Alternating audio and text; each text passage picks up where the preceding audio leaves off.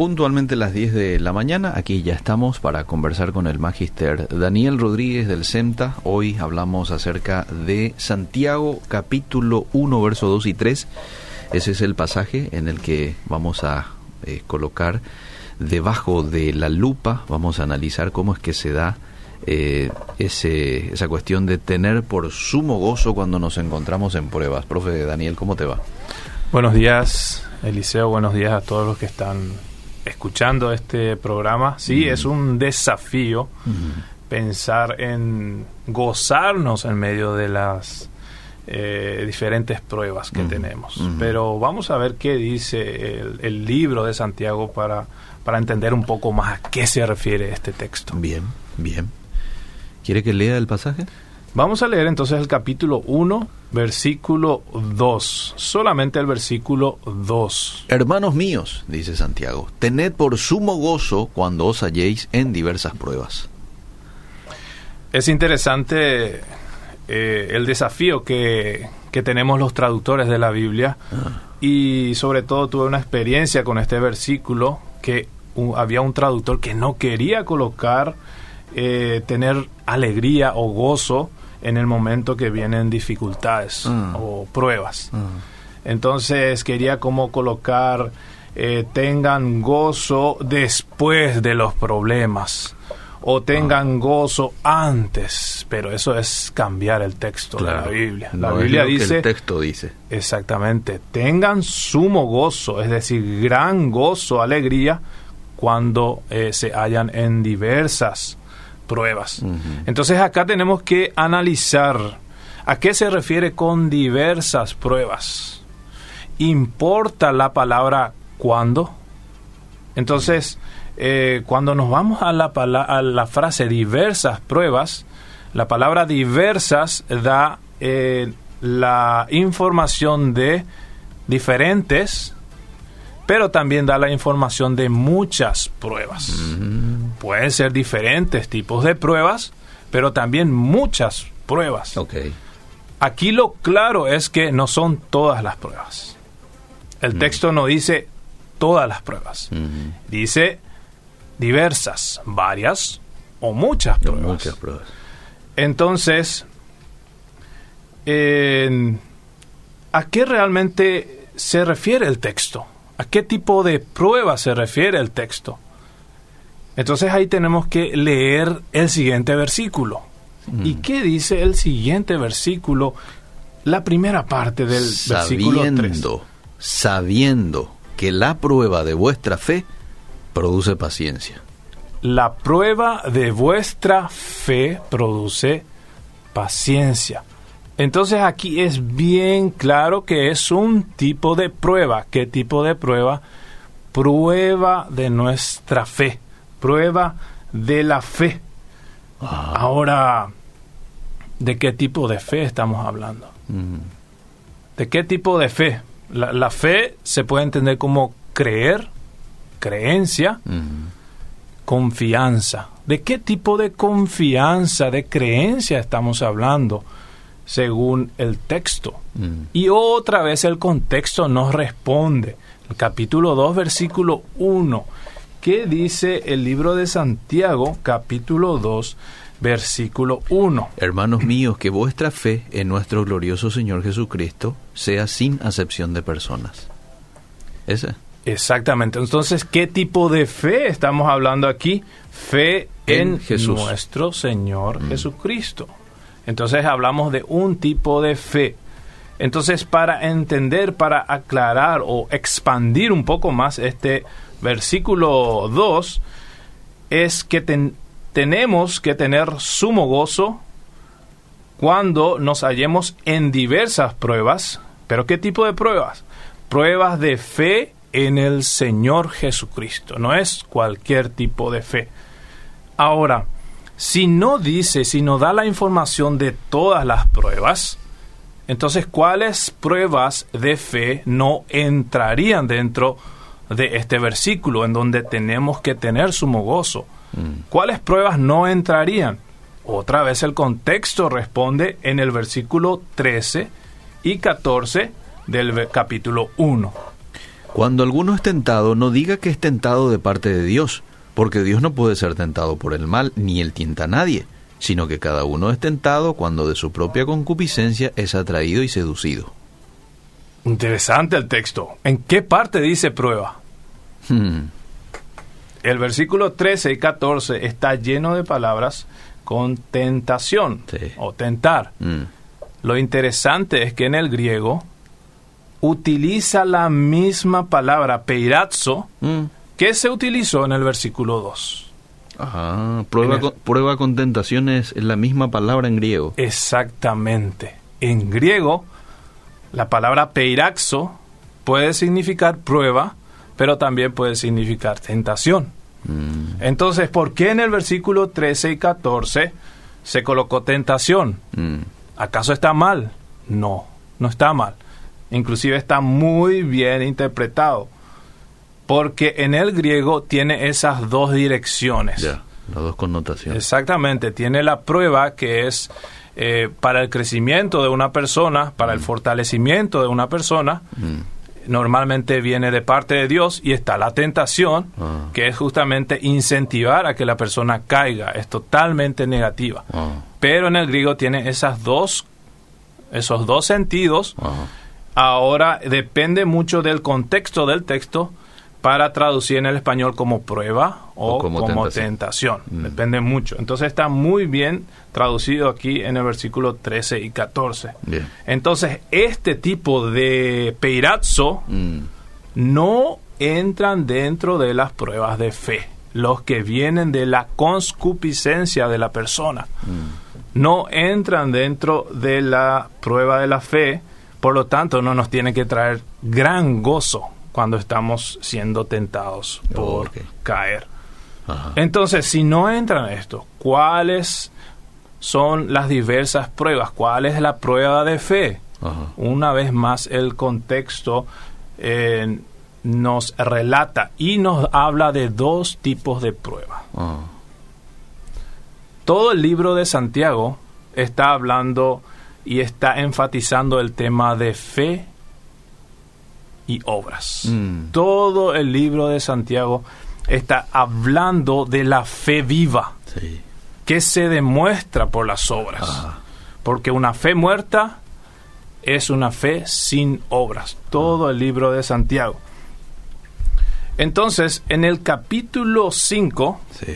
vemos en el versículo 11 y 12 un tipo de prueba de nuestra fe. Ah, a esto se está refiriendo en el verso 2 entonces. Es, A es ver. una de las eh, direcciones que nos está bien, hablando. Bien, he aquí, tenemos por bienaventurados a los que sufren.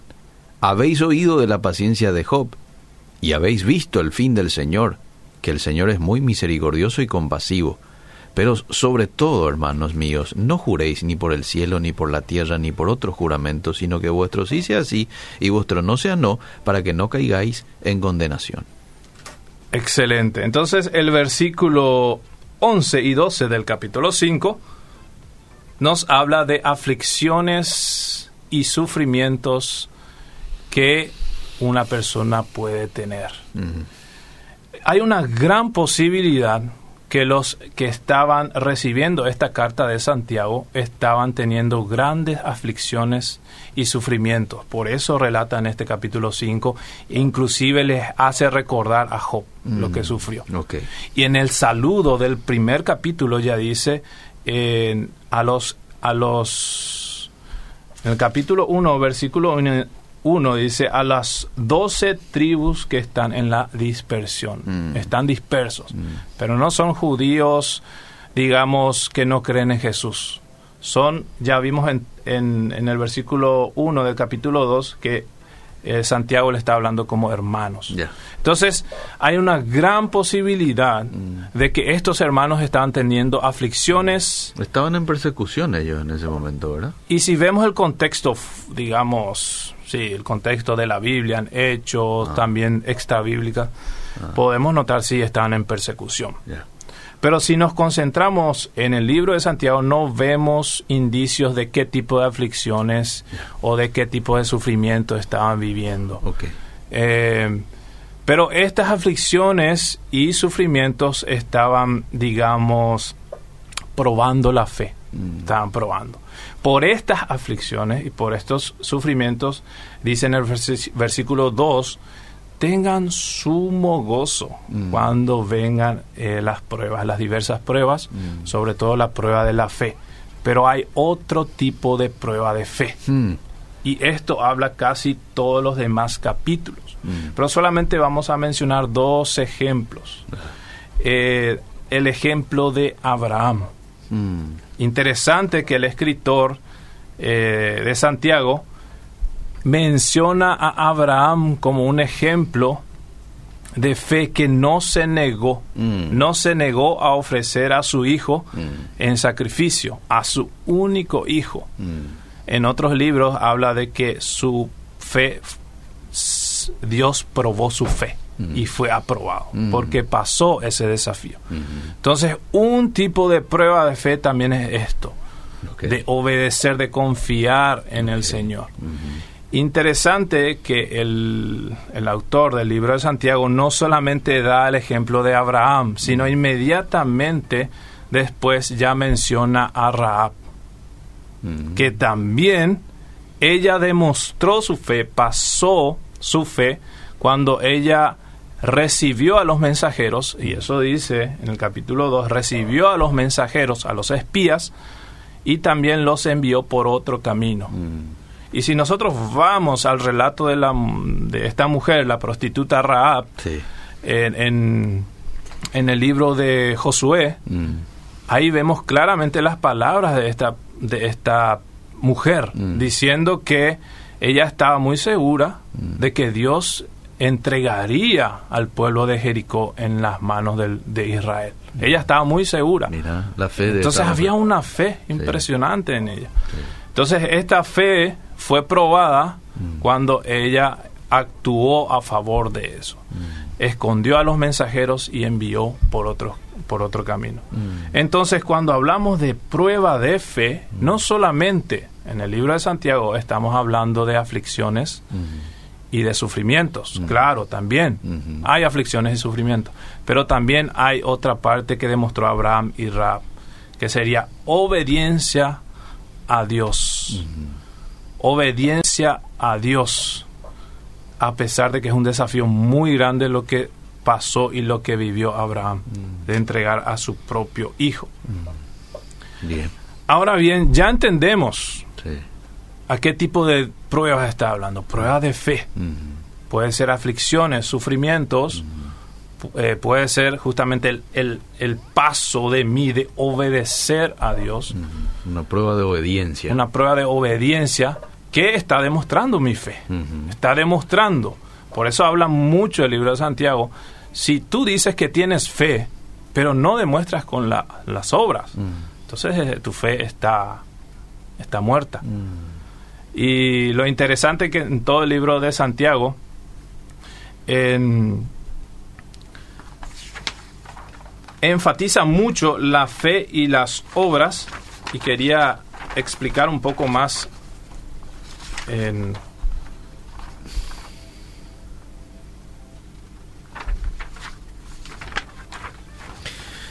que estas obras que demuestran una fe verdadera en nosotros, en cada cristiano, el libro de Santiago eh, da algunas influencias, Mm. algunos ejemplos de influencias. Y muy interesante es el capítulo 3 de una influencia muy grande que es la lengua. Ah, sí. La lengua. Ah. Inclusive dice, ah, no se hagan maestros ustedes, Ah. porque recibirán mayor condenación. El Sí. instrumento más grande del maestro Ah. es la lengua. Después ya en los versículos siguientes habla de la lengua que es capaz de... Es como el fuego pequeño que eh, destruye todo un bosque.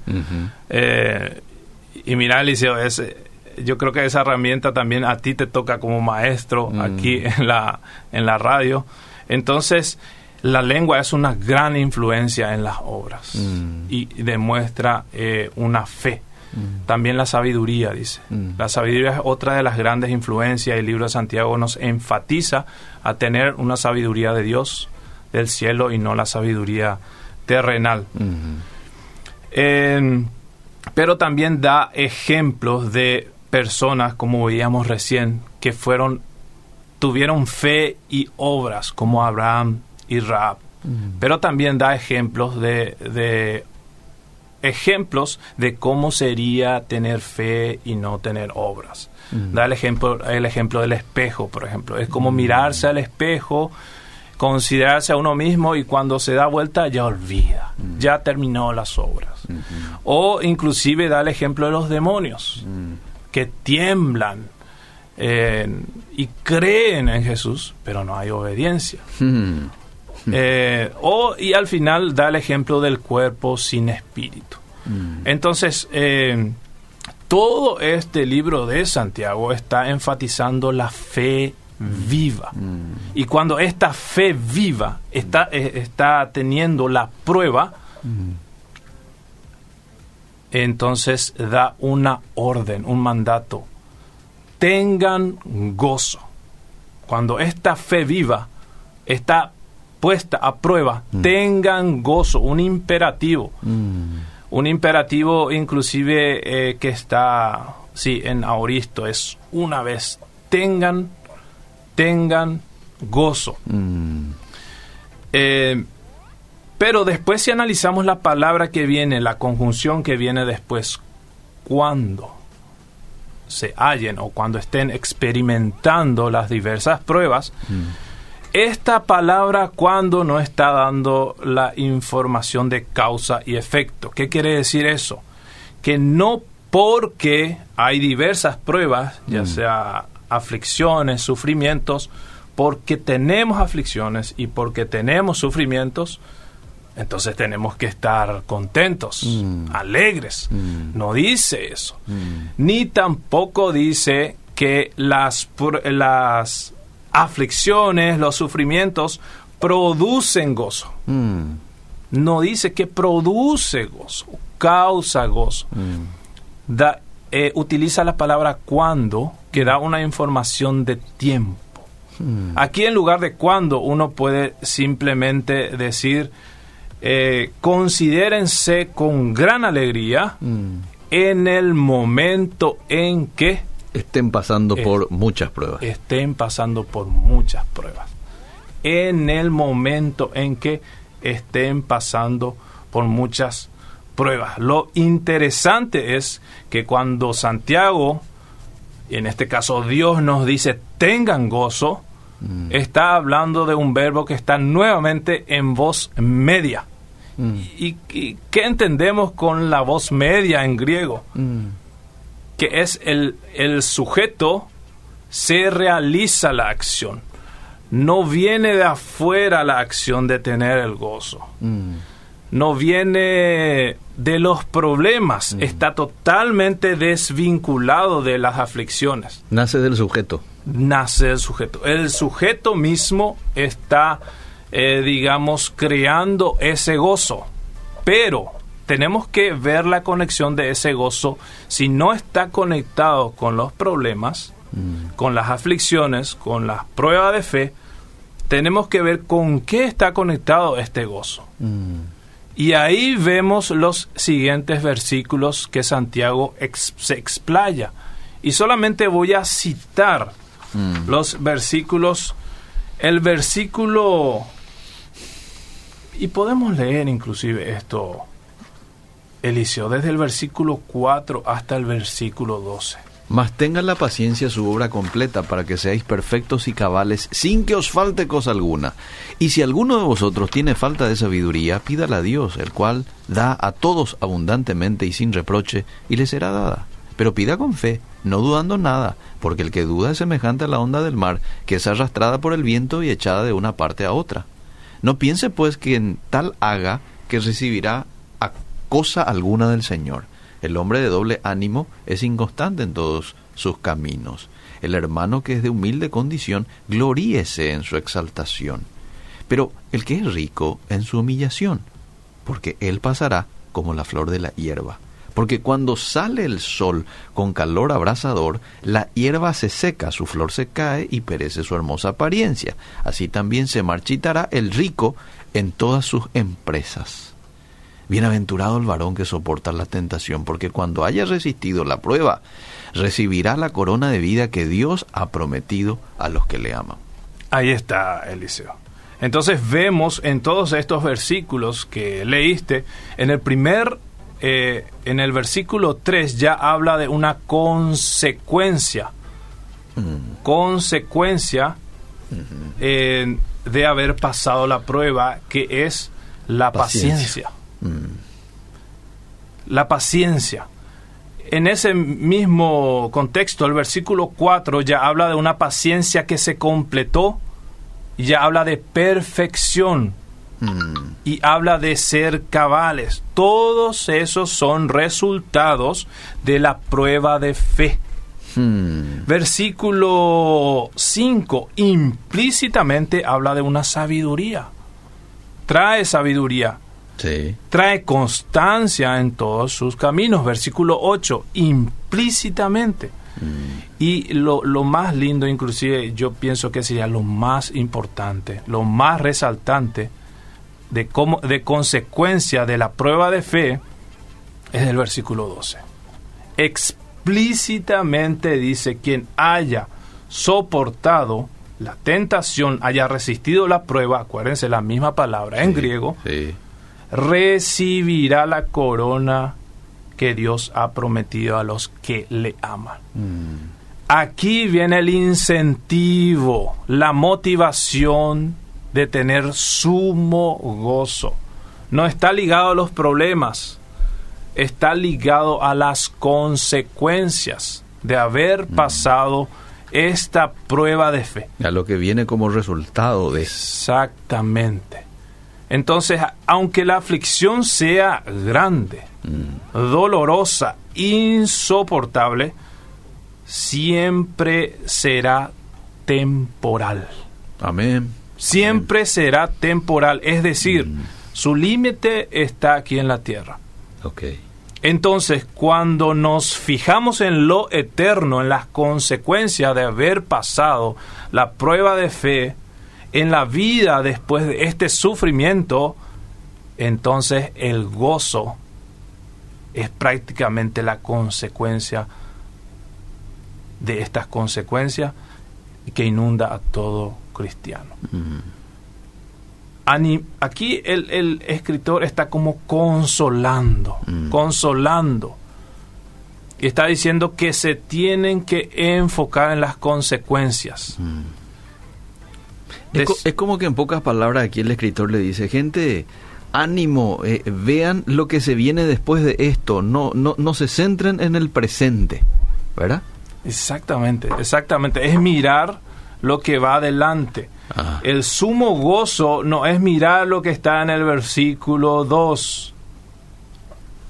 Diversas pruebas. Ah. El sumo gozo es mirar lo que está más adelante, el versículo Cuatro, 3 cinco, seis, adelante. sí. Y el, digamos, el, el mayor gozo es estar justamente en la presencia del Señor, que habla el versículo 12 Ah. y el último capítulo también habla. Capítulo 5 habla, tengan paciencia, el Señor está cerca. Ah. Entonces, eh, Dios no nos dice en este texto que es fácil, Ah. fácil tener gozo en medio de aflicciones, en medio de prueba de nuestra fe. Inclusive si fuera fácil, ni siquiera creo que estuviera mencionado. Mm. Es difícil, no solamente difícil, muy difícil, Mm. pero es posible cuando cambiamos el enfoque y la percepción de las cosas. No significa ahora que dejaré de llorar por un ser querido que perdí. Mm. No significa que dejaré de sentir el dolor de alguien que me ofendió injustamente, sino que mi concentración debe ser que esta aflicción, este dolor que estoy teniendo terminará en algún momento. Mm. Es Y nos- momentánea. Es momentánea, es terrenal, es pasajera. Y nos espera una eternidad con nuestro Salvador. Nuestra motivación debe ser que la venida del Señor se acerca. y pronto estaremos con Él nuevamente. Una vez más. No es cambio de sentimiento, mm. es cambio de enfoque. Mm. No enfocarse en las aflicciones, enfocarse en las consecuencias. Entonces a la pregunta, ¿podemos tener gran gozo en medio de las aflicciones? Claro que sí, cuando cambiamos el enfoque de nuestra prueba, nuestra prueba de fe. Bajo esa perspectiva, o sea, utilizando esos anteojos, entonces uno sí puede disfrutar en medio de las pruebas de ese gozo que viene de Dios, ¿verdad? Ahora, si tenés el anteojo equivocado, el anteojo de, en el que estás centrado en tu problema, en tu aflicción del momento, y eso es lo grande de tu vida, entonces no va a haber gozo que puedas disfrutar de ella, ¿verdad? Exactamente. Necesitamos cambiar el anteojo y ponernos la perspectiva correcta a la cual el autor de Santiago nos está llevando. Qué interesante, me parece muy oportuno hoy el tema que has tocado, profe, porque yo estoy seguro quizás del otro lado hay gente que hoy está pasando por muchas pruebas, como dice el pasaje, por diversas pruebas. Probablemente muchos de nuestros oyentes está a punto o estaba a punto de tirar la toalla y este estudio de los primeros versículos del capítulo 1 de Santiago probablemente a muchos hoy los está alentando. Es la palabra de Dios y Dios a través de su palabra alienta y envía un mensaje. A través de esta charla hoy Dios pudo haber hablado directamente a tu vida oyente. A vos que estabas desanimado, a vos que probablemente te estabas quejando, Dios, ¿dónde estás? Dios, ¿por qué lo que esto me ocurre otra vez a mí? Bueno, aquí está la respuesta. Dios te está haciendo más perfecto, más perfecta, más cabal. Y mira toda, todos estos lindos efectos que va a traer en tu vida una vez que vos soportes con fe esta prueba o esta tentación por la cual estás atravesando. Eh, eso ya le damos de tarea a los oyentes para que sigan leyendo el capítulo 1 de Santiago. Ahí está, en el capítulo, en el versículo 3, paciencia. Eh, después ya habla de sabiduría. Después ya, y así va sucesivamente. Bueno, eh, a ver, me voy a fijar porque tenemos tres minutos. Me voy a fijar si hay algún mensaje de pronto, alguna pregunta, algún aporte. Virginia dice, gracias por enseñarnos. Que Dios les bendiga. Muy bien. A ver si hay mensajes en el WhatsApp. Bendiciones mil, Eliseo y equipo. Excelente, dice. Muy bien. Qué gusto escucharles. La paz de Cristo esté con ustedes. Gracias, Wilfrid. Está muy bueno el programa. Gracias por tocar temas como estos. Bien. Eugenio también se comunica con nosotros. Muy bien, ahí está. Estos son los aportes de la gente, los mensajes que los oyentes han querido enviar. Palabra, a ver, aquí me llega otro mensaje, simplemente agradecida, así nomás Eliseo, muy reconfortante. Bien, qué gusto escuchar esto. ¿eh? Palabras finales, profe. Muchas gracias nuevamente por la oportunidad y así como decía Eliseo, yo animo a todos los oyentes a seguir, seguir escudriñando la palabra, no limitarse solamente a algunos versículos, leer todo el libro de Santiago y toda la Biblia. Y les dejo con este último versículo que Santiago dice en, el capítulo 5, versículo 8. Tened mm. también vosotros paciencia y afirmad vuestros corazones, porque la venida del Señor se acerca. Ese yo creo que es el mayor ánimo que podemos tener en medio de esta realidad, en medio de las aflicciones, en medio de los problemas. Nuestro enfoque tiene que estar ahí arriba. Estamos esperando al Señor y un día todos estaremos ahí juntos, sin aflicciones, sin problemas, sin muertes, sin lágrimas. Amén, amén. Y las evidencias nos indican de que muy pronto se va a dar ese hecho. ¿eh? Bueno, gracias, profe, por el tiempo. Muchas gracias. Seguimos.